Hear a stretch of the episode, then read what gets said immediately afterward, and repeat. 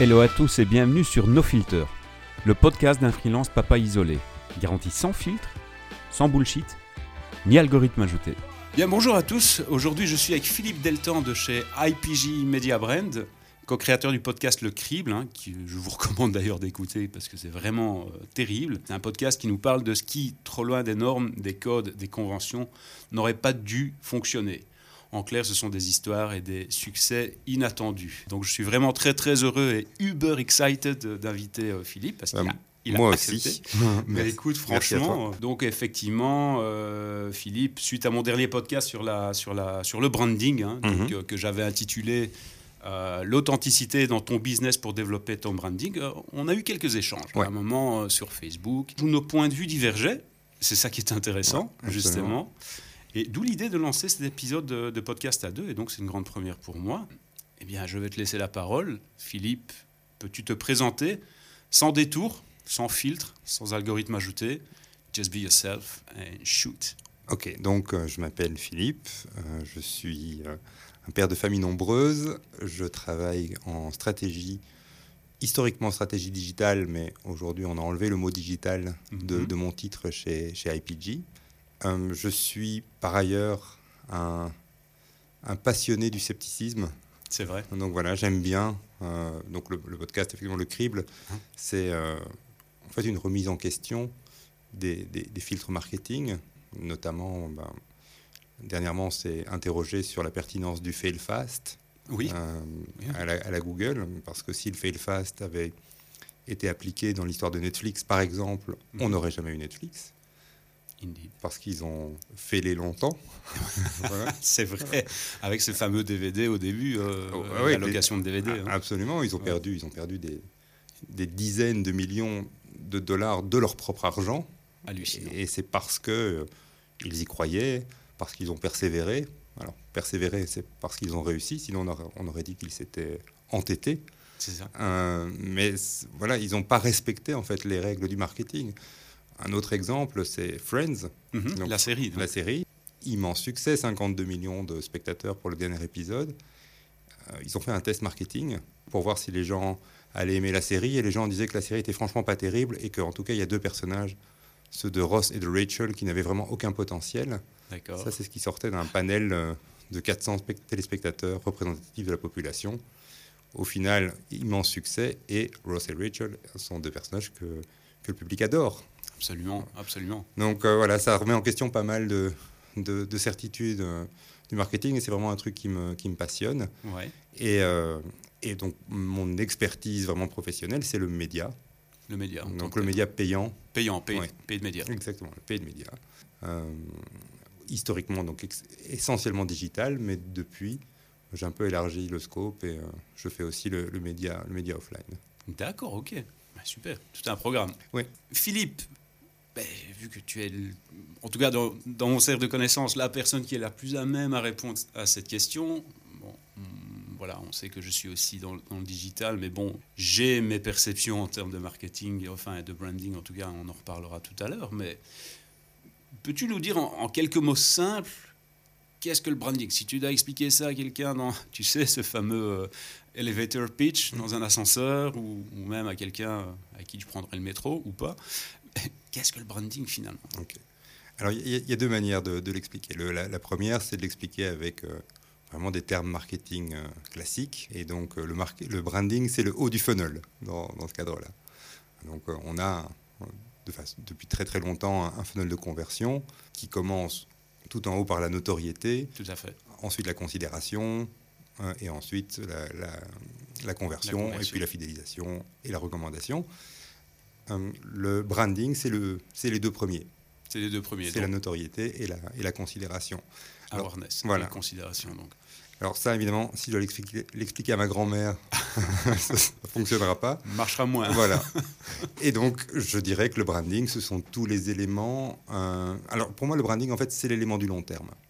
Ouais. Voilà, c'est l'élément du long terme, c'est-à-dire c'est la construction d'une marque à long terme. Euh, c'est tous les éléments qui vont construire petit à petit Une marque et augmenter la valeur, la valeur de cette marque en dehors de, de tout chiffre d'affaires, en dehors de toute offre produit. C'est la valeur, c'est ce qui crée de la valeur de marque. D'accord, d'accord. Tout un concept. Peut-être que ma grand-mère peut comprendre ça. Sait-on jamais. Tu sais, quand je pense que ma mère elle-même allait sur Facebook, Pinterest, m'envoyait des emojis, on ne sait jamais. Hein, ma, donc, euh, ma, grand-mère qui est toujours parmi nous et qui a mhm. fêté ses 100 ans cette année. Waouh Excellent Bravo, félicitations Félicitations Merci pour elle. Dans un post Facebook où nous avons effectivement discuté, euh, tu évoquais euh, ta passion pour les notions de différenciation, d'aspérité, etc. Est-ce que tu peux en parler, tu peux développer ça à, titre perso Oui, c'est ça. C'est-à-dire qu'il y a, en fait, il y a beaucoup de marques qui peuvent disparaître demain.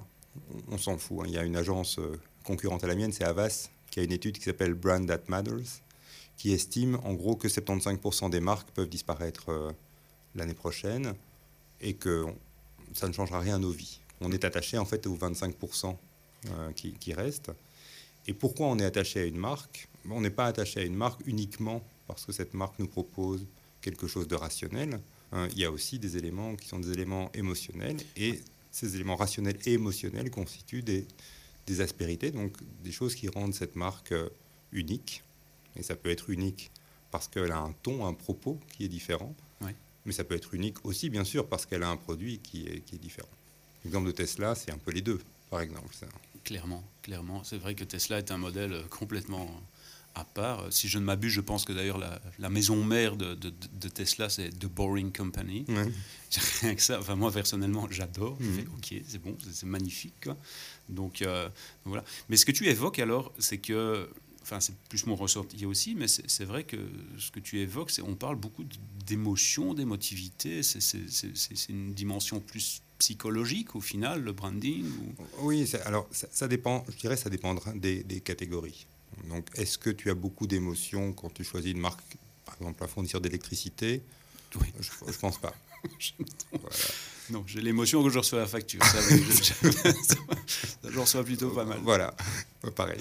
Euh, par contre, une marque de voiture, hein, ça, ça, peut, ça peut véhiculer beaucoup, beaucoup d'émotions positives et négatives.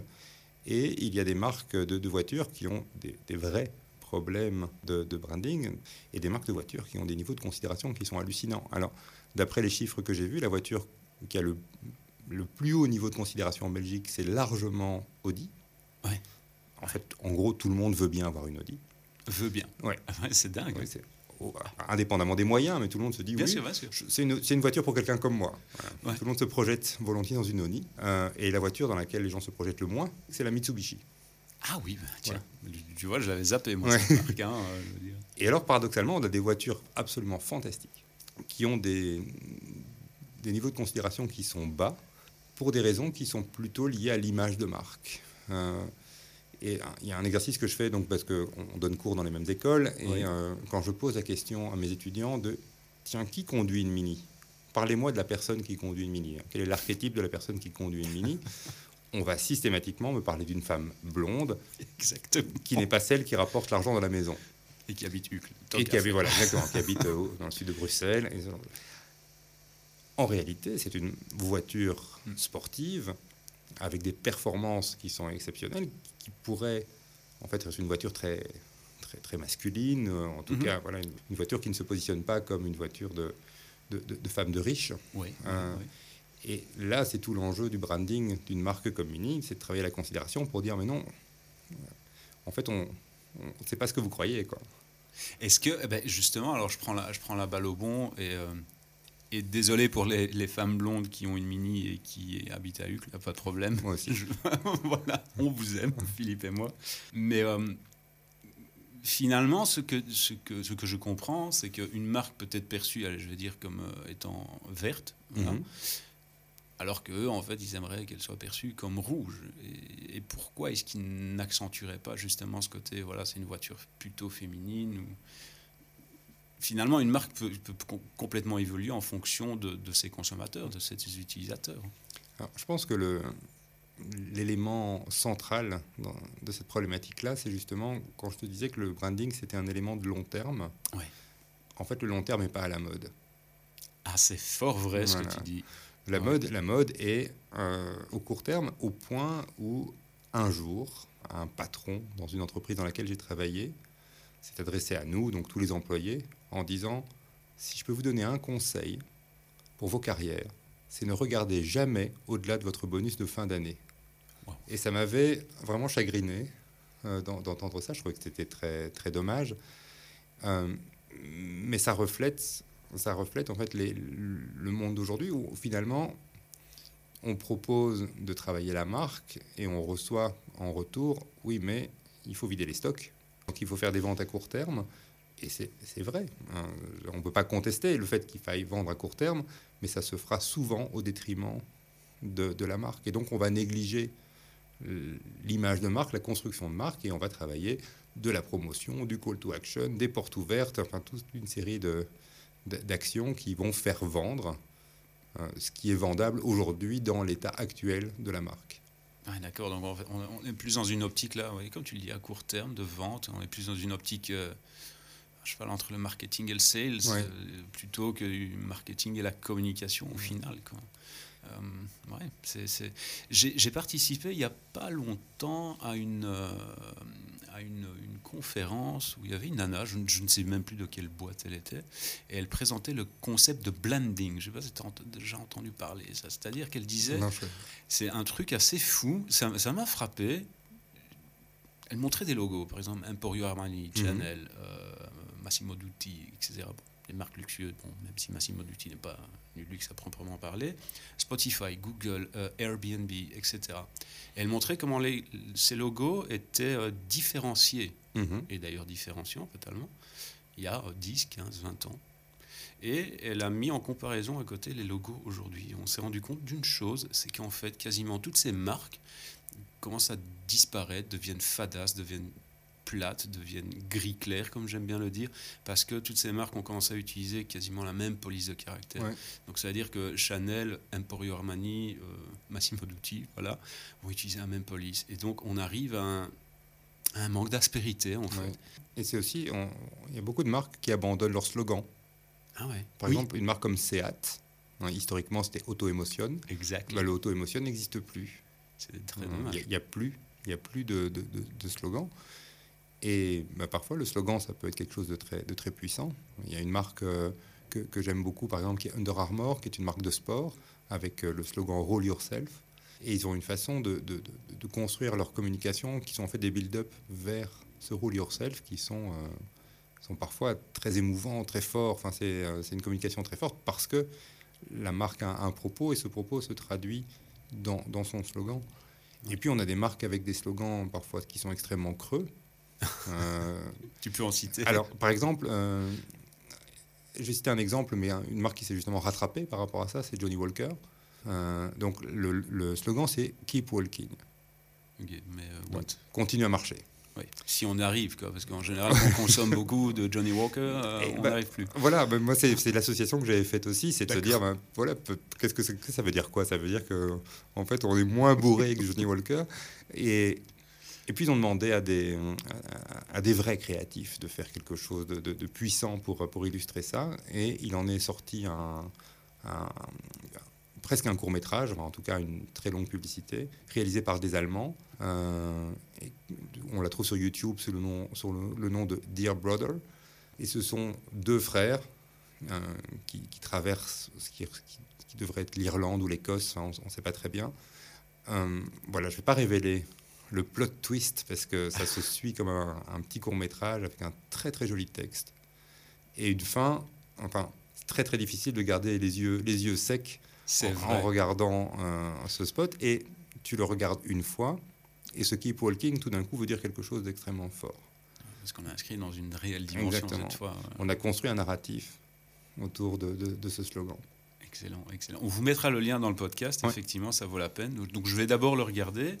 Euh, tenter de garder les yeux secs. À mon avis, j'y arriverai pas. Non, pas la, pas la première fois, non. je ne le regarderai pas ce soir.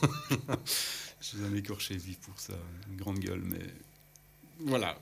Oui, mais voilà, le, oui, le branding, la tagline, euh, etc., ça a quand même son sens. Euh, bon, on citera surtout bah, oui, la marque que tout le monde connaît, Nike, Just Do It. Mm. voilà. Et c'est dommage, effectivement, cette disparition de, de la tagline, finalement. Ouais. Tagline, après, ça ne sauve pas un, mauvais produit. Hein, Bien sûr que non. Il y, a toujours cette, cette dimension, euh, la dimension du produit, une dimension rationnelle qui est aussi importante. Mais je ne pense pas qu'une marque souhaite n'être perçue que de manière rationnelle, parce que sinon on irait toujours au, moins cher, et on ne le fait pas. Non, clairement. Peut-être qu'on a tort. Hein, Ça, c'est une autre histoire. Alors, concernant le branding, j'ai toujours, très personnellement, hein, de, nouveau, ça c'est, moi j'ai toujours pensé que celui-ci émane plutôt de la passion et du cœur du, créateur ou mm. de la personne qui a créé la marque ou qui est, qui est historiquement le fondateur de la marque. On peut penser à Ikea, Coca-Cola, etc. Et que, de nouveau, toujours selon moi, il n'y a pas de recette miracle. Alors, ma copine veut lancer sa marque, mais pense que le nom n'est pas facile à retenir. Elle me dit oui, non, j'ai envie de changer de nom parce que le nom est compliqué à retenir, etc. Et moi, personnellement, je vote pour qu'elle garde son nom et que, de toute façon, les gens retiendront son nom, à l'instar des personnalités ou de certaines marques qui sont compliquées. Bon, je vais citer des marques, euh, par exemple Swarovski. Mhm. Hein, c'est pas facile. c'est pas facile. Et pourtant, aujourd'hui, euh, si on parle de, de, bijoux qui ressemblent à des diamants, euh, voilà, pays de l'Est en forme d'animaux, etc., on va probablement penser à Swarovski. Donc voilà, moi je pense que voilà, le branding, c'est quelque chose, c'est une histoire de c'est une histoire de, de, passion qu'on va insuffler. Ben, tu as cité CA tout à l'heure, auto-émotion. Mhm. Moi, je pense que c'est ça et que selon moi, de nouveau, je peux me tromper, mais il n'y a pas de recette miracle. Donc, mon ami qui veut lancer sa marque et qui veut changer de nom, qu'est-ce, ben déjà, qu'est-ce que tu en penses? Est-ce que selon toi, elle a raison? Ou est-ce qu'elle a tort? Ou est-ce qu'elle est à cheval entre les deux? Et surtout, ben, quel conseil lui donnerais-tu en termes de branding? Alors, pour le, pour le nom, je suis, assez d'accord avec toi. Je mets un petit bémol, c'est Google. Euh, c'est-à-dire qu'il faut que le nom soit googlable. Pardon. Googlable, oui. Euh, il ne faut pas que ce soit, par exemple, le nom d'une ville. Euh, si tu appelles, par exemple, je sais pas, ta marque London. On est mal. voilà. Il y a aussi un groupe de musique que j'aimais bien il, y a, il, y a, quelques années quand je fréquentais beaucoup les festivals. Et le groupe, en fait, on, on l'appelle Chick Chick Chick. Mais en fait, ça s'écrit point d'exclamation, point d'exclamation, point d'exclamation. Excellent. Donc c'est introuvable euh, sur, euh, sur Google, même si tu fais tic tic tic musique. Enfin voilà, c'est très très difficile de, de, les trouver. Donc il y a quand même il y a quand même cette dimension cette dimension là dans le choix du nom. C'est-à-dire qu'il faut que le nom soit suffisamment unique que pour quand tu le tapes sur Google, ben, on arrive sur ta marque. Exactement, ça c'est fort vrai. c'est fort vrai. Le, deuxième élément, c'est, je, pense, je suis aussi assez d'accord pour dire que le nom le nom si. Euh, j'ai pas d'exemple en tête de nom. Bah, Boutin, euh, Nalou à un moment, Nalou, je dirais, ou je Boutin. Ou... Ouais. ou Gloria Vanderbilt. ouais, c'est plus complexe. c'est plus compliqué. mais il y, a, voilà, y, a y, a des marques qui n'ont qui ont pas des jolis noms, hein, mais qui sont, qui sont des, des jolies marques, euh, ça c'est certain. après, je ne dis pas que ta copine n'a pas un joli nom, je ne le connais pas. Hein. un joli nom, joli tout court. mais donc, le, je pense que la marque doit. Alors, je sais En fait, voilà, le, le, point sur lequel je voulais discuter avec toi, c'est cette notion d'authenticité. Ah, Parce que je, je, pense que tu peux être authentique et te vautrer.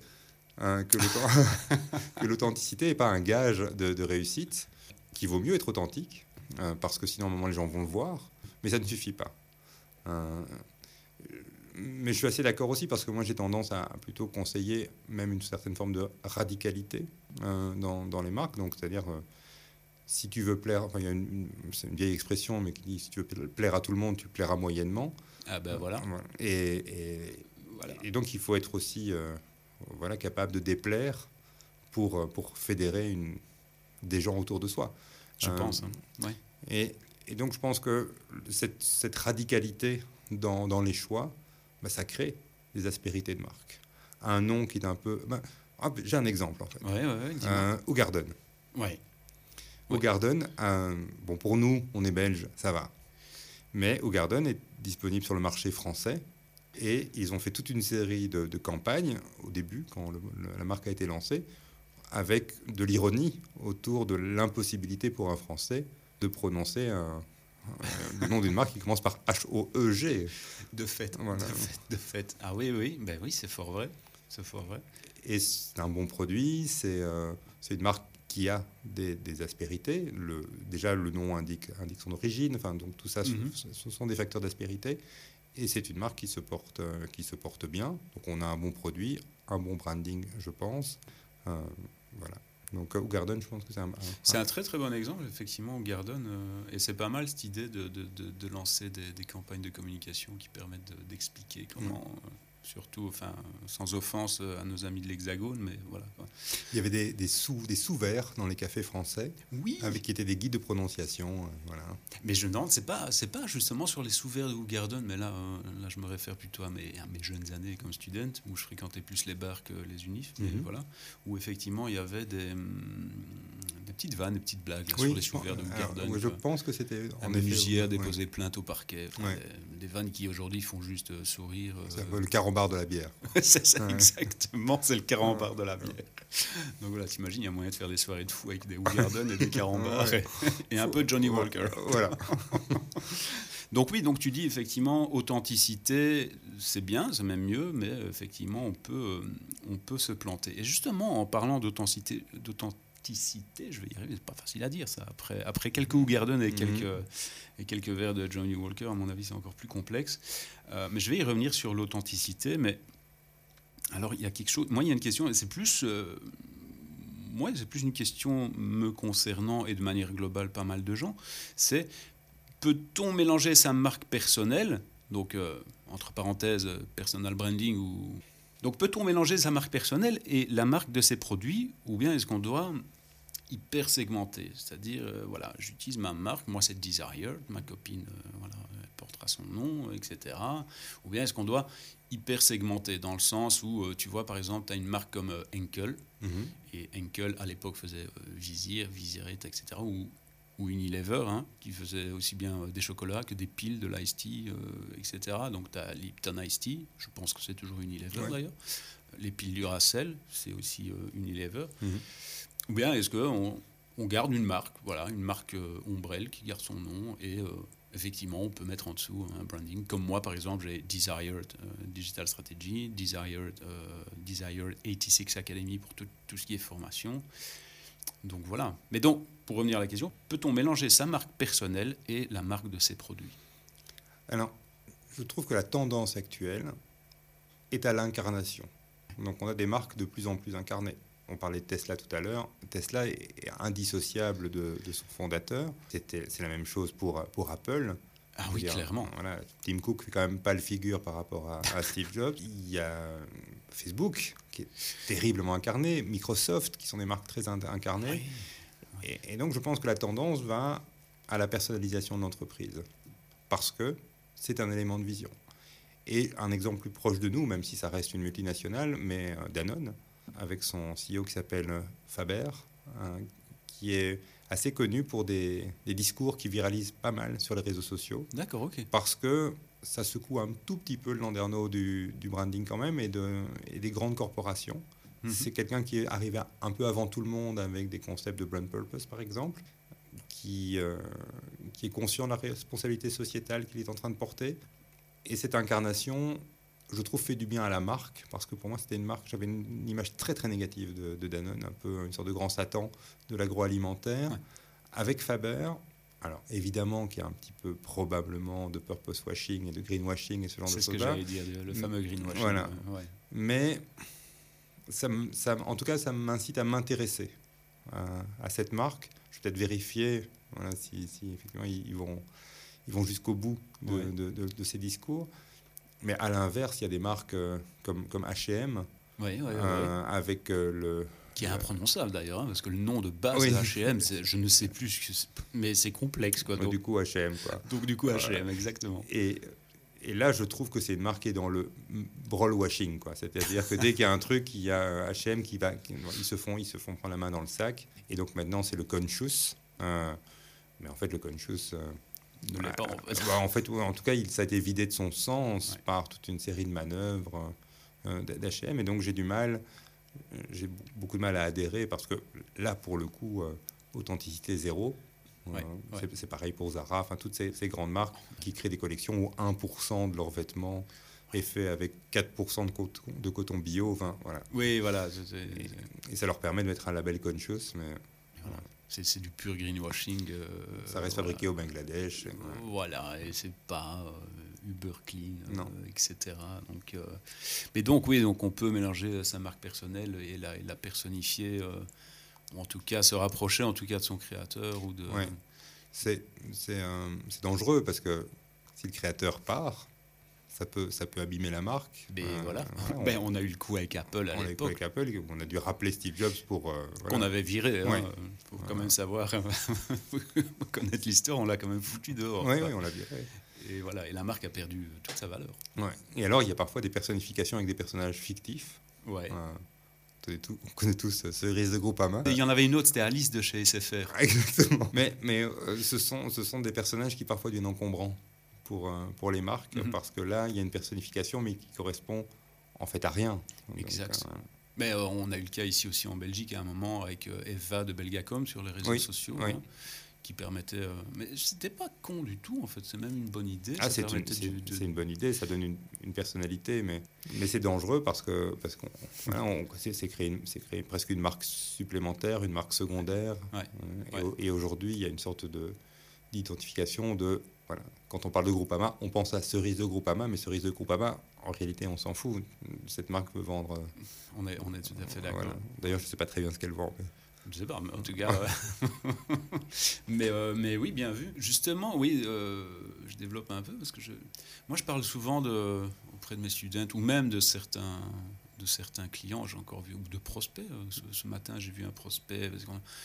J'ai la nette sensation qu'on est de plus en plus euh, bloqué dans tout ce qui est B2B, B2C, B2B2C, enfin, ce que moi j'appelle du bullshit to bullshit. Quoi. Mhm. Et moi, je parle souvent de marketing H2H, human to human.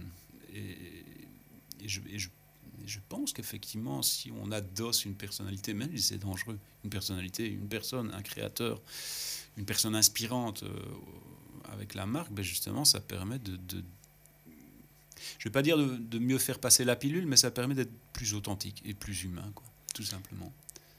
Que penses-tu de ça? Alors, j'aime pas trop l'acronyme H2H parce que ce parce que c'est pas vrai. C'est-à-dire que si tu es une grande marque, c'est pas possible. De fait, oui, de fait. Euh, Donc je, comprends et, je pense que si tu es proche de tes clients, c'est effectivement la réalité. Mais quand tu es une marque euh, internationale, ça reste, ça reste un marketing de, de, masse, ça reste du Byron Sharp, hein, du travail en fait sur la disponibilité mentale et physique de ton produit, donc des, choses extrêmement, euh, extrêmement rationnelles. Et, euh, mhm. je, travaille pour, je travaille pour Coca-Cola, qui est un, un, des, un, des, plus gros clients d'IPG en, en, Belgique. Et le, le, produit, le plus gros lancement le plus gros succès en fait des dernières années, c'est Fusty. Oui, oui. Et j'ignorais que c'était Coca-Cola. Hein. il, a, fallu que je lise sur l'étiquette. En effet. C'était Coca. Mais donc ils, ont, ils, sont leaders sur, euh, sur leur catégorie et ils ont communiqué quasiment exclusivement en télévision, en affichage et avec un peu de sampling. Donc finalement des méthodes, on va dire à l'ancienne, mais ça a cartonné. Et ils ont été relativement peu présents sur les réseaux sociaux. Quand ils l'ont été, ils l'ont été plutôt avec des modèles push. Euh, on met un message, on prend une audience broad et on balance euh, à cette audience. Et en fait, ça marche.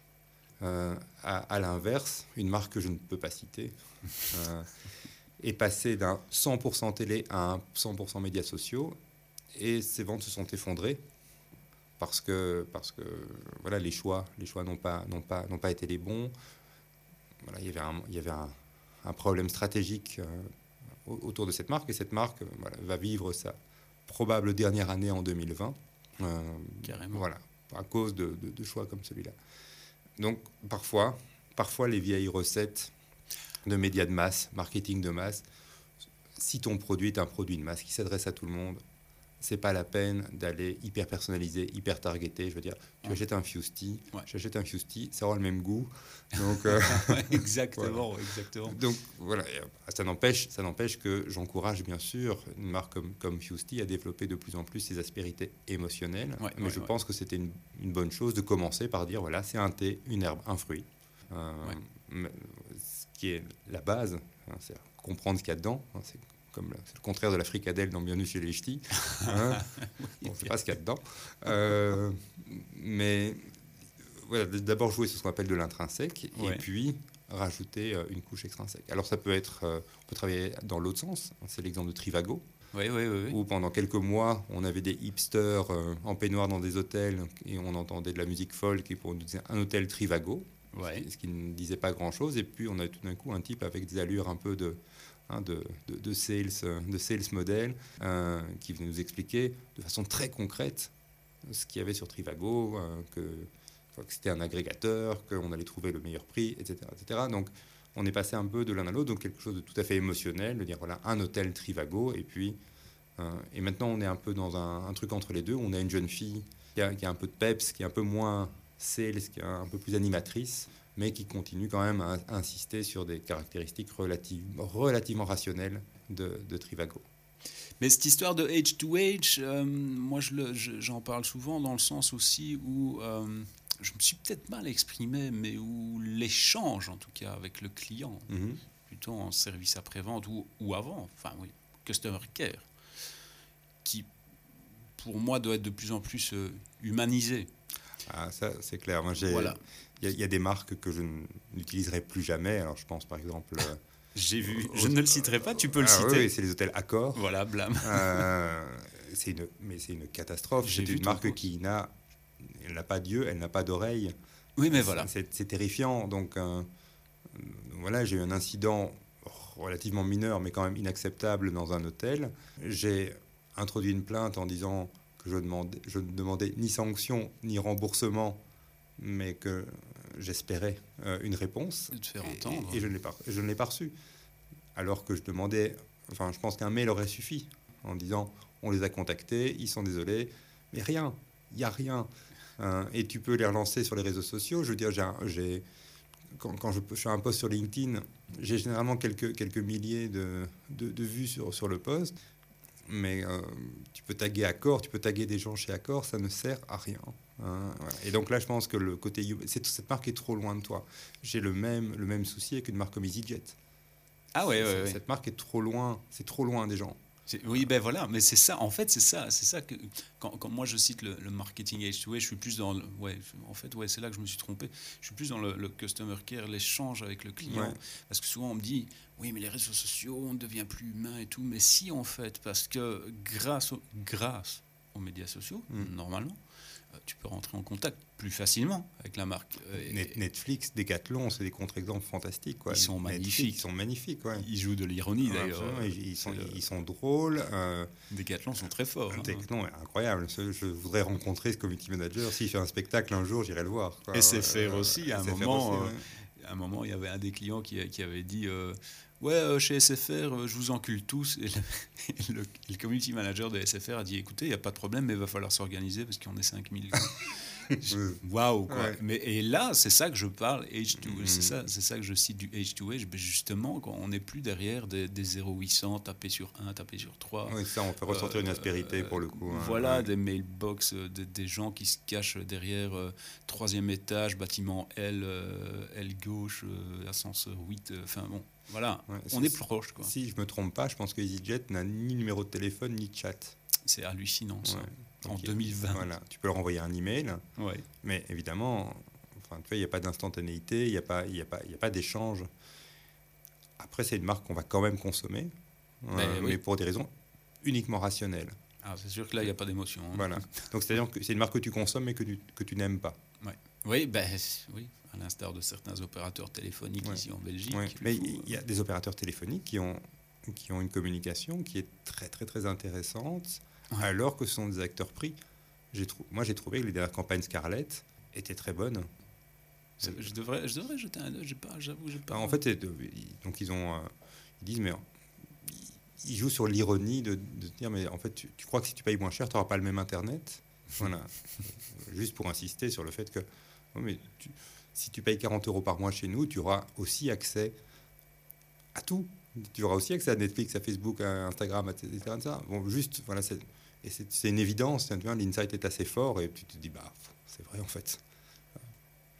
Maintenant, toute la différence entre la promesse euh, et, le produit, et comme tu l'as dit tout à l'heure, et ça je le maintiens, une des personnes qu'on connaît, Cédric aussi, disait euh, écoute, il n'y a rien à faire. Hein. si ton produit est un produit de merde, le marketing va rien faire. Oui, c'est pas une boîte magique. Hein. Le marketing, les médias sociaux, etc., c'est pas une boîte magique. Si ton produit est mauvais, ben, il est mauvais. Point, point barre. Tu peux essayer d'insuffler euh, une pseudo-personnalité, un pseudo-branding, ce que tu veux. Ça, ça, ça, ne, ça ne marchait pas. Euh, une sous-question, dans les sous-questions, on approche bientôt de la fin, ne vous inquiétez pas. Authenticité et branding, mhm. paradoxe ou complémentarité? Une question très intellectuelle. Bah, pour moi, clairement, complémentarité. Complémentarité. Euh, c'est-à-dire que, en fait, moi, pour l'instant, j'ai tendance à, parler beaucoup plus de narratif. C'est-à-dire qu'il faut que, que la marque ait un, narratif, quoi, pour le dire à, l'anglo-saxonne. Euh, plus qu'un purpose. Purpose, parce qu'en fait, aujourd'hui, les, marques se perdent un peu en disant mais qu'est-ce qu'on pourrait bien mettre comme brand purpose, tu vois, et, du coup, euh, parfois, tu, tu, as des trucs, tu te dis, oh, c'est un peu embarrassant, quoi. Hein. voilà. On peut pas, on peut pas mettre du. Voilà. Maintenant, ça devient du purpose washing. On en met un peu partout, mais c'est pas toujours, c'est pas toujours facile. Il y a des marques qui le font avec authenticité, et mm-hmm. c'est celles qui l'ont fait en premier. Et maintenant, tout le monde essaye de suivre en disant, oh, tiens, ça a l'air de bien marcher, mais voilà, si tu n'en avais pas au départ, si tu n'as pas de vraie conviction, si tu n'as pas ce niveau de radicalité, ça va être, euh, ça va être compliqué.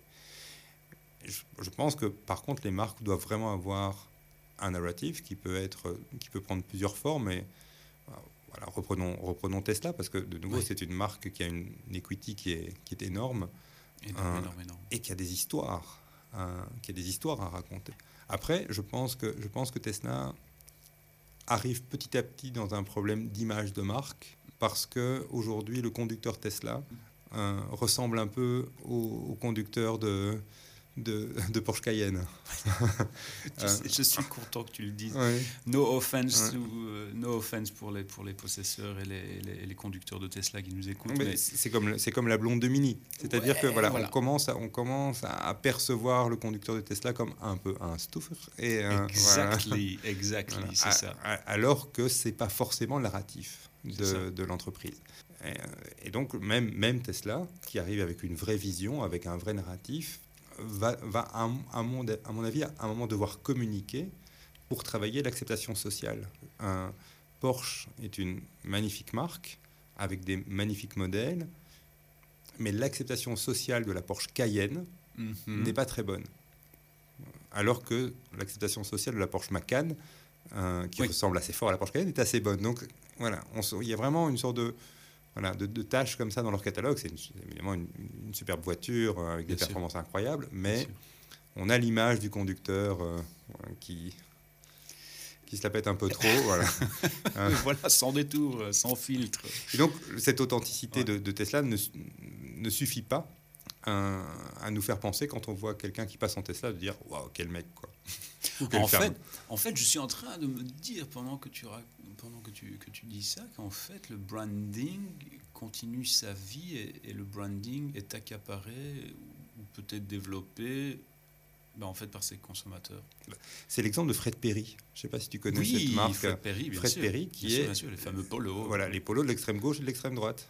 Ah oui. Ah, c'est fou ça. Tu vois, il y, a quand même, voilà, c'est une marque qui plaît, euh, qui, qui, plaît aux skinheads par exemple. c'est dingue, c'est dingue. Et c'est pas du tout une volonté de Fred Perry. Absolument pas. Euh, mais voilà, il faut bien, il faut bien que ces gens s'habillent. Et, oui. et donc voilà, ils ont, ils ont choisi cette marque parmi d'autres. Enfin, je ne sais pas si c'est encore le cas aujourd'hui, mais ça a été le cas il y a, il y a quelques années. Oui, c'est vrai ça. Euh, et alors, je me souviens, il y a très longtemps, c'était la Toyota Corolla. La Toyota Corolla des années 70. on avait une. Euh, et euh, ils avaient vraiment sorti cette voiture comme une voiture de jeunes. Ouais. Et avec des vieux qui l'achetaient. C'était très sport euh, extérieurement, ça avait l'air d'une voiture. Ça avait l'air. Ouais. Mais c'était acheté par des vieux.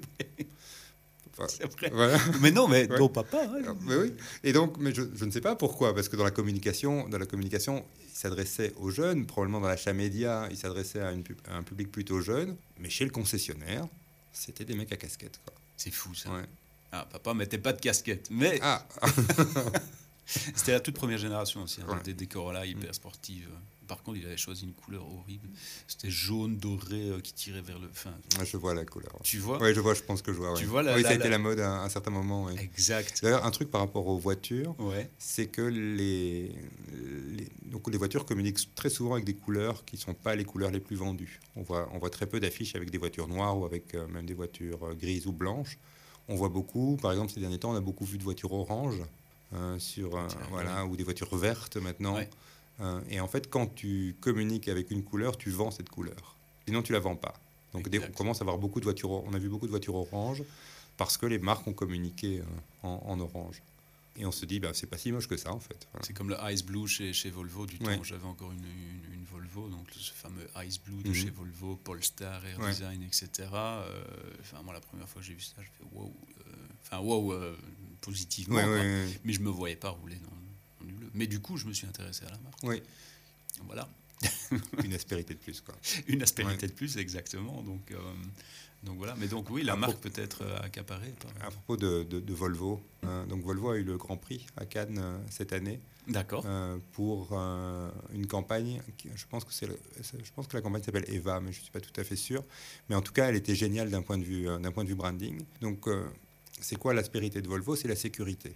Ah, mais complètement. Et l'insight qu'a eu Volvo, c'est malgré tous les tests qui sont faits de manière générale avec des- crash tests de mise, euh, il y a encore beaucoup plus de femmes que d'hommes qui subissent des dommages dans des accidents. Parce que les crash tests de mise sont, sont plutôt des morphologies de, Ah, de mecs. oui, Et oui, donc, on a 7% de décès en plus, car- plus de 40% de blessures graves en plus chez les femmes à accident égal. Et donc, Volvo a dit bah, ma campagne cette année, c'est je donne tous mes datas en matière de recherche de sécurité et tous mes concurrents peuvent venir les prendre. Waouh, Voilà. ça c'est vraiment génial parce que ça les repositionne en disant bah oui, on est les leaders, tous nos concurrents sont derrière, mais parce que la sécurité est vraiment authentiquement notre souci, on va autoriser tout le monde à télécharger ces datas. Leur spot a été vu 83 millions de fois, hein, donc ce spot-là, et euh, les données ont quand même été téléchargées 11 000 fois. D'accord, ok. Mais c'est des données très scientifiques donc, euh, sur, la, sur la sécurité. Donc ça veut dire que probablement certains concurrents sont vraiment venus venir euh, voir ces, ces- ces- ces- ces données. Et donc ça repositionne Volvo sur son aspérité tout en faisant quelque chose qui est totalement surprenant de dire voilà, maintenant c'est ouvert.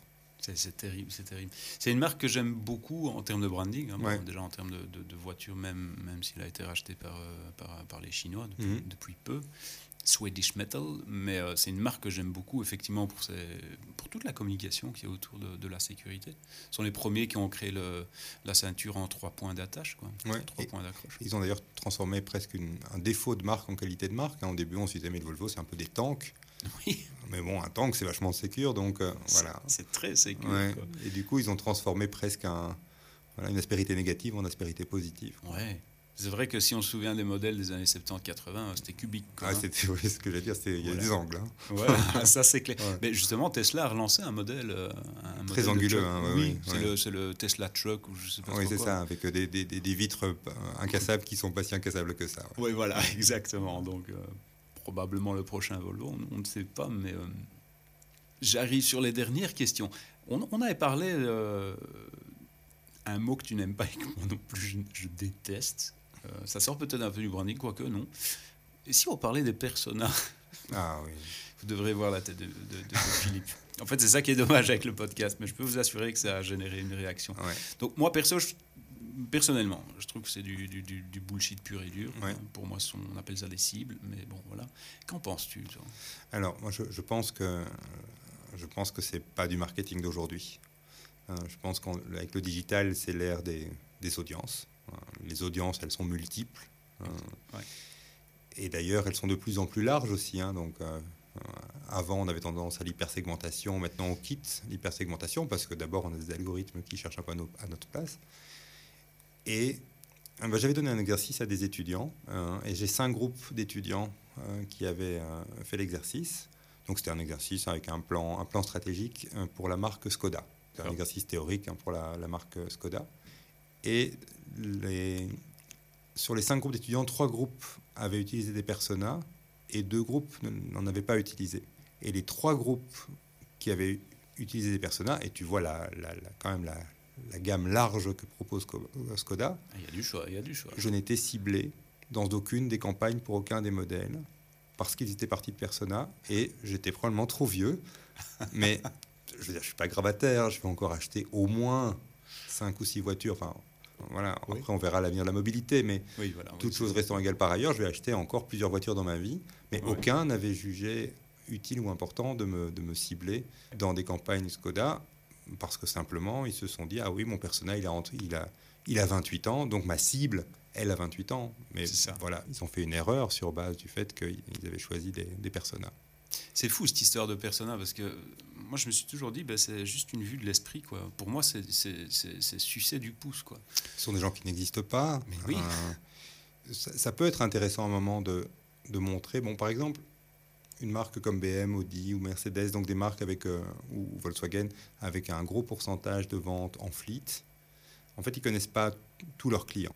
Ils connaissent les clients qui vont chez le concessionnaire, mais il y a 60% de leurs clients qui ne rentrent pas chez le concessionnaire de façon classique parce que ce sont des fleet managers qui, qui les font choisir, leur font choisir des voitures sur catalogue. Euh, et là, parfois, c'est intéressant euh, pour, pour BM de se rendre compte qu'il y a des mecs de 24 ans euh, qui sont pas du tout dans l'archétype BM, qui sont aussi des clients qui vont prendre une série 1 comme première voiture et s'ils sont contents, vont peut-être avoir un lifetime value qui est, qui est, qui est énorme. Donc là, on peut parfois aller montrer une vraie personne en disant tiens, regardez, cette personne, c'est votre client, mais vous ne le connaissez pas. J'aime bien le, une vraie personne. Oui, mais ça doit être une vraie personne, exactement. Authentique, avec ses aspérités, etc. Donc, euh, oui. J'ai toujours eu beaucoup de mal avec ces, ces personnages, cette pseudo-fiche d'identité. Euh, c'est qui est-ce, quoi Je porte un chapeau, j'ai des lunettes, j'ai 23 ans. En, médias sociaux, ça ne sert à rien, c'est pas activable, par exemple, les personnages. En plus, on a tellement, tellement, tellement de richesse dans la création des audiences que clairement. On, on, perd des opportunités. Quoi. Clairement, quoi. Voilà, c'était un sujet dont j'avais envie de discuter avec toi. Je suis heureux d'avoir. Euh, on va créer un club de militants anti-persona. On peut lancer un petit appel à tous les auditeurs. Voilà, tous les auditeurs. Rejoignez-nous. Rejoignez-nous, que vous rouliez en Tesla, en Porsche Cayenne. En, venez comme vous êtes. Venez comme vous êtes. C'est le front, euh, front anti-persona. Exactement le, FAP, on va appeler ça le FAP. Le FAP. Le FAP B, le Front Anti-Persona belge. On développera après des déclinaisons ah internationales. D'accord, parfait. heureux heureux d'entendre ça. Au-delà des personas, euh, alors je sais que bon, t'es pas Amadeus, moi non plus, euh, voilà, mais quelle tendance pour le branding en, 2020 En quelques mots. Tu veux dire Nostradamus? Oui, pardon. J'ai bu trop de Johnny Walker.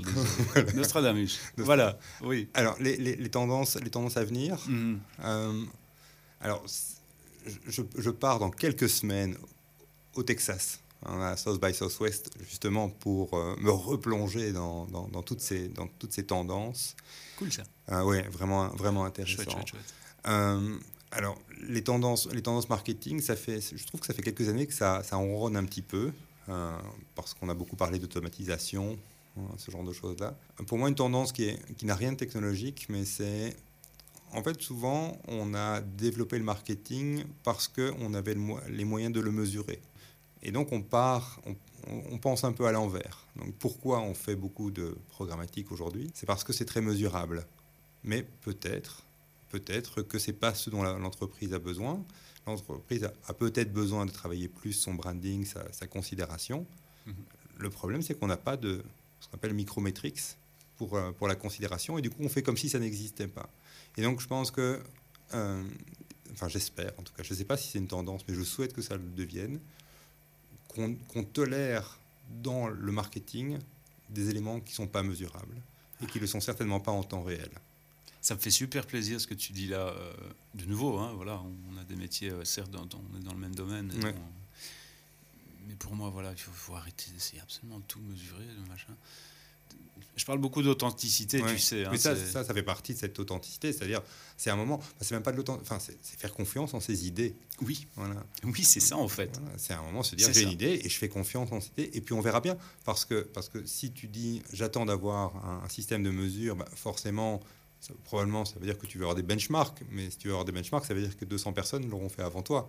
Exactly. Euh, voilà, donc c'est très, voilà, c'est très, très euh, anti-innovation. Et, euh, voilà, et ça, je trouve que, que c'est dommage. Alors après, dans les, dans, les autres, dans les autres tendances, je pense qu'il y a une, une tendance en, en media planning qui est l'optimisation dynamique. C'est-à-dire que on va de plus en plus créer des publicités qui sont en fait agrégées, sont des agrégats de différents éléments qu'on va faire en, en temps réel. Pour l'instant, il y a des boîtes qui nous expliquent que ça existe en vidéo, mais en fait, elles mentent. Euh, mais je pense qu'une tendance, c'est quand même voilà, une augmentation de tout ce qui est, euh, tout ce qui est euh, optimisation en temps réel des créas. Des créas, des ads dynamiques qui Ouais. vont reprendre des textes qu'on a encodés. Par exemple, dans les Google, Google, Google AdWords, bon, c'est très basique, hein, mais euh, voilà. Quoi. Et si puis- on tape euh, voiture leasing verte, euh, vous cherchez une voiture, vous cherchez une BMW euh, Ouais. de leasing verte, Ouais. voilà. Alors, il y a une autre tendance qui arrive, mais qui va nous arriver mais en plein dans la gueule. Que ça, Ah. voilà. Mais c'est parce que, c'est parce que Google, Google l'a décidé, et c'est fondamental, et ça va tout changer. Ouais. C'est la fin des cookies. Wow, Donc, dans un an, c'est fini. Terminé. Ouais. Plus de Donc, cookies. Voilà. Aujourd'hui, il n'y en a plus sur, euh, sur Safari, il n'y en a plus sur Firefox. Indeed. Ah oui. mais, oui, le, oui. mais le plus gros acteur du marché du browser, c'est Chrome. Voilà. Et, euh, et voilà, Google a annoncé que c'était fini. C'est bien, ça va alléger nos machines en tout cas. Alors, ça va alléger nos machines, euh, mais ça ne va pas. Enfin, ça arrange Google. Ah bon? Ils, ils ne, ils ne le font pas. Ils ne le font pas simplement parce qu'ils se disent que, en fait, c'est la boîte la plus respectueuse de la privacy euh, sur, sur la terre. Donc, Ouais. ils le font évidemment parce qu'ils ont aussi un, business model derrière euh, qui va, qui va bien, voilà, qui va remplacer le, le système de cookies Ouais. à condition de rester dans un, écosystème Google. Ouais. Et donc, je pense qu'il y a une sorte de prise de pouvoir de Google, et ça, c'est quelque chose qui est vraiment fondamental. Donc, aujourd'hui, on parle beaucoup de, de data, euh, de retargeting. Le retargeting, ça va être demain euh, avec les conditions de Google. Mais absolument. Un, un petit exemple à la maison, je suis, je suis un fou furieux de la non-privacy. J'ai j'ai acheté une Google Nest Mhm. donc, qui est connectée en permanence. Ouais. Et donc, elle entend tout ce que je Ouais. dis, etc. Et effectivement, je vois que dans Google, il commence à y avoir des résultats qui sont basés sur euh, ce que j'ai dit Oui, ou ouais, recherché, etc. Donc, disparition des La cookies. disparition des cookies, ça, c'est vraiment, c'est, c'est vraiment fondamental. Mhm. Donc, euh, c'est un peu. Ça va être le gros chantier, je pense, pour, en tout cas pour les gros annonceurs, de se Clair. dire OK, la, la façon dont je travaillais hein, avec ce qu'on appelle du second party data, hein, bah, je vais devoir le, le repenser euh, complètement. Je vais devoir me positionner euh, par rapport à l'écosystème Google. Ouais. Mais donc, il y, a y y une partie de notre industrie qui va disparaître. Euh, donc, tous les petits DSP euh, du coin, ça va être très, très compliqué. Ça va être compliqué pour Adobe, Ah ouais, tiens, qui offre des solutions concurrentes à celles de. Google, D'accord, d'accord, euh, d'accord. parce Ok. que ils vont, ils vont être, euh, enfin, tout ce qui est seconde partie va être euh, exclu de, de- enfin, eux fonctionnent en fait sur base de, coo- de cookie pool. Donc si ces cookie pools disparaissent, ça va être très compliqué. Donc ça, je pense que c'est c'est une tendance, c'est pas une tendance sociologique, mais ça va nous occuper, euh, ça va nous occuper pour euh, quelques quelques mois. Ça va, ça va occuper les marques, les annonceurs, euh, etc. Euh, deux dernières questions, puis je te laisserai le mot de la fin, parce que j'aime bien, en toute, euh, allez, en toute authenticité, tu Mhm. l'auras compris. Euh, C'est plus en tant qu'entrepreneur. Quel conseil donnerais-tu en tant qu'entrepreneur pour se lancer aujourd'hui? Et ça, c'est une question que, bah donc, tu es mon premier invité. Ouais. Je, je- je- je vais faire d'autres podcasts avec d'autres personnes qui, bah, qui sont dans des milieux divers, hein, souvent dans la com et, le marketing. mais- c'est vraiment le purpose de, de- de ce podcast, c'est voilà, d'échanger. quoi. Et euh, quel conseil donnerais-tu en tant qu'entrepreneur pour se lancer? Peu importe. Le... Si, si on est dans le contexte du digital, Ouais. un- mon conseil, c'est de ne pas parier sur la bêtise de la personne à qui tu vends tes services. Ouais. Euh, Ouais. Et d'être honnête. Euh, Authenticité. Voilà. Une fois de plus. Exactement, parce que, parce que bien sûr qu'il y a encore aujourd'hui des gens qui sont un peu perdus et à qui tu peux faire croire qu'un hosting WordPress ça coûte 500 balles par mois. Euh, voilà. Excusez-moi, Je, je- je- je cite parce que, parce que je, connais, enfin, j'ai- vu, j'ai vu le cas, quoi, quelqu'un qui s'est fait escroquer de 15 000 balles Ouais. pour, un, pour un WordPress avec trois pages. Quoi. D'accord, ok.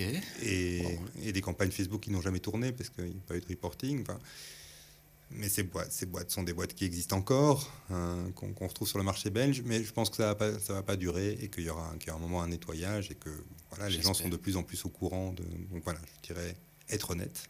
Honnête, ouais. Je pense que c'est vraiment une, un point de départ fondamental parce que je pense que on, reste, on restera dans un monde de la, de la réputation.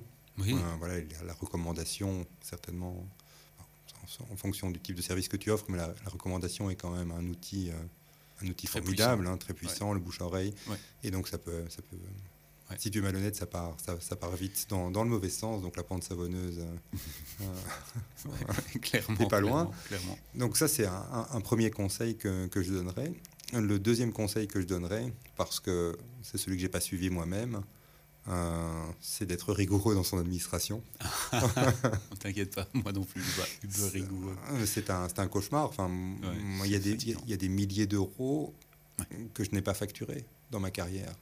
Ça m'est arrivé aussi. Ouais. J'ai eu un rappel d'un client qui m'a dit euh, Est-ce que tu veux bien, s'il te plaît, nous envoyer la facture, la facture. pour clôturer 2019 ouais.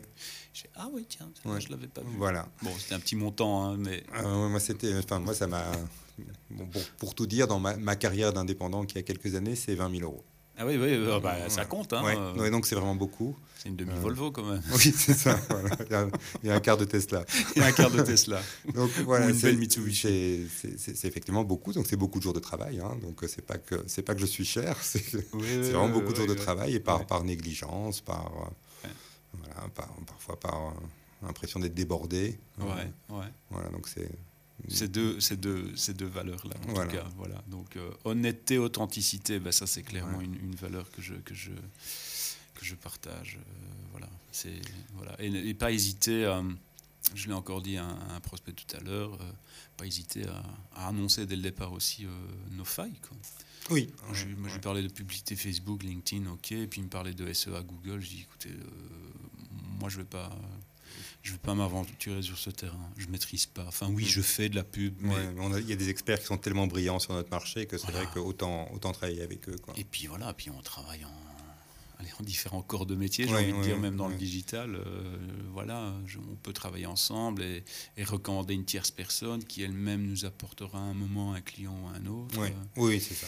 Donc, donc euh, voilà. D'ailleurs, je remercie Xavier s'il nous écoute euh, de m'avoir euh, conseillé de prendre contact avec ce prospect que j'ai vu ce matin, enfin cet après-midi.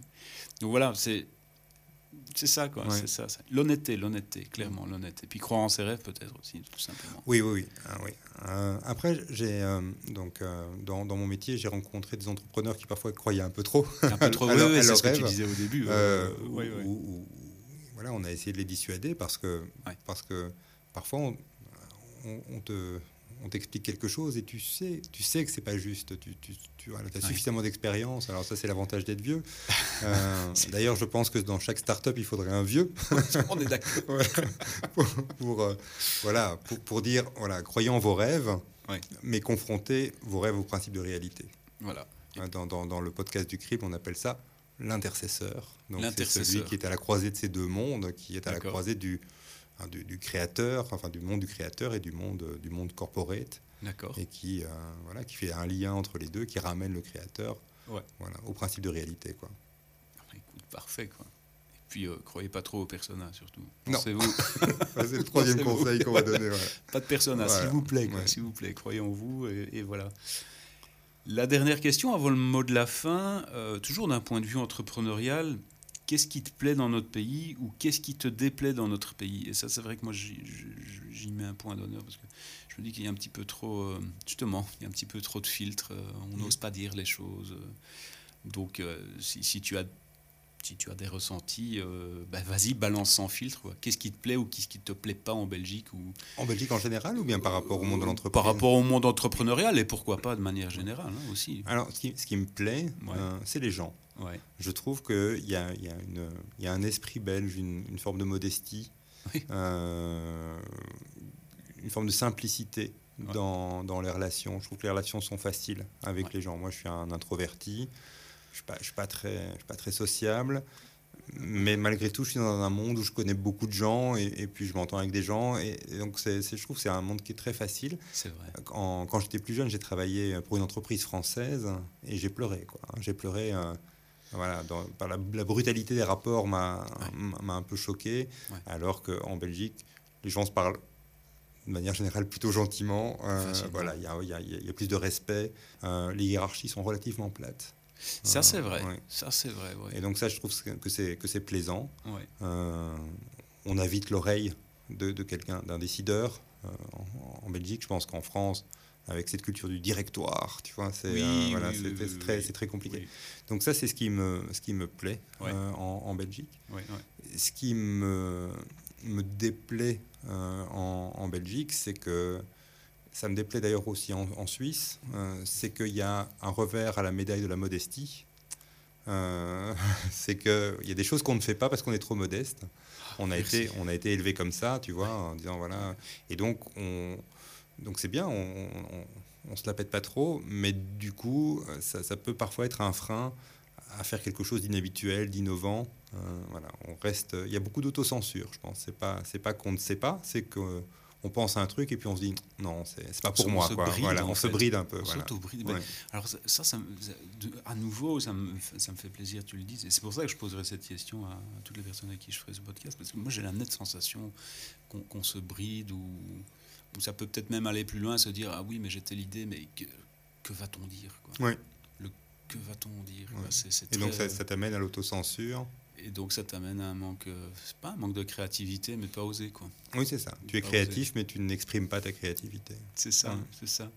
Oui, je suis. Ben écoute, je partage, je partage, je partage ton avis. Mais c'est vrai qu'en tout cas, d'un point de vue positif, c'est vrai que les relations euh, sont beaucoup plus simples, fluides. Euh, sans parler de Nord-Sud, et on va pas rentrer dans ce délire. Oui, mais même, même Nord-Sud, moi j'ai beaucoup, enfin, moi je travaille dans une entreprise euh, ah oui, très équilibrée euh, Nord-Sud et, vraiment, euh, avec une culture assez francophone, mais, mais, mais franchement, ça jongle d'une langue à l'autre, avec évidemment l'anglais à l'écrit. Bien sûr. Et, bien sûr. ça se passe vraiment, vraiment bien. Et jamais, au grand jamais, j'ai senti la moindre tension nord-sud dans, dans, mon boulot. Voilà. Ça, c'est bien. Ça, c'est vraiment une bonne chose. Et, on ose espérer que ça va, ça va continuer. Oui, en tout cas, Vraiment, c'est le, le, plus important. Ok. Eh bien, écoute, Philippe, moi, je te laisse ben, le mot de la fin avant que je ne conclue ce, podcast. Le mot de la fin, vas-y, lâche-toi. Si tu as des choses à dire, euh, tant au niveau de ce podcast que de manière globale. Alors, donc, euh, donc comme, comme tu l'as tu, tu l'as dit au début et comme on l'a rappelé, donc j'ai mon, mon, podcast aussi qui s'appelle le, le, Crible. Et le Crible est une enquête hein, mhm. à travers ces, ces, filtres marketing. Et puis donc on en arrive, donc là on est en train de monter notre épisode 6. Ouais, déjà. Et ouais, ça va vite. Hein. Et euh, donc avec euh, Pierre Chevalier, hein, qui est un co-auteur et un mhm. co-animateur de génie. Et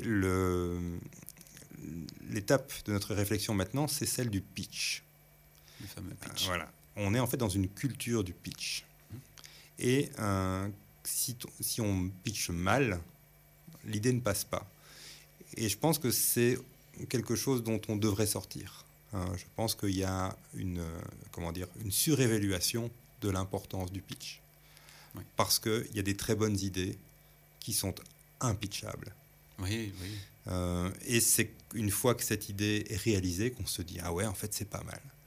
Euh, mais si je te pitch Friends, ce sont des amis qui, se, qui passent leur temps dans un appartement ou dans un coffee shop à New York et il leur arrive des micro-histoires, mais ça va la même valeur. C'est impitchable. Enfin, peut-être qu'il y a des gens très très forts qui pourraient euh, pitcher ça efficacement, mais je pense qu'il y a toute une série de, et c'est un peu, bah oui, un peu l'objet de mon podcast. Il y a toute une série de, projets qui pourraient ne pas voir le jour parce que simplement ça n'a pas été pitché ou parce qu'il n'y a pas eu le, bon décideur euh, qui s'est dit ah oui, en fait c'est une idée à laquelle je crois. Euh, et donc voilà, ça ce serait mon mot de la fin, c'est de se dire mais est-ce que est-ce que est-ce qu'on ne devrait pas sortir de cette culture du, pitch Et bon, c'est aussi une culture que je subis en tant que, que stratège en agence. Euh, on passe des milliers d'heures chaque année euh, à, pitcher. Et euh, il y a Guy Kawasaki, oui. qui l'année passée à South by Southwest disait Moi, je n'achète pas des pitchs, j'achète, enfin, je n'investis pas pardon, dans des pitchs, j'investis dans des gens. Et, et je pense qu'à un moment, le pitch peut avantageusement être remplacé par une réunion de travail, un workshop, euh, une discussion ouverte avec quelqu'un, et on peut en retirer quelque chose de plus, de plus fort qu'avec un pitch où on a finalement un truc un peu comme dans les téléréalités, hein, c'est un peu de Voice, on a quelqu'un qui, se fait, qui arrive et qui se fait juger. Oui. Euh, je pense que j'espère que la culture du workshop et de la discussion ouverte euh, reviendra vite. Très important. Bah, écoute, super, un tout grand merci à toi, Philippe. Merci à toi. Mais franchement, très très chouette échange. Et, euh, et, voilà, et je souhaite beaucoup de succès à ton podcast euh, Le Cri, eh ben, que j'écoute euh, réciproquement, bien sûr. Écoute, merci. donc un grand merci Philippe. Quant à moi, ben, je vous dis à très bientôt sur le podcast No Filter, où j'échange mes idées, etc. N'hésitez pas à vous inscrire, n'hésitez pas à vous abonner à ce podcast. Et puis surtout, le plus important, c'est amusez-vous, éclatez-vous. La vie est trop courte. Passez une belle journée, passez une belle matinée. Passez une belle nuit et je vous dis à très bientôt dans ce podcast. ciao, ciao, bonsoir. Bonsoir. Bonsoir.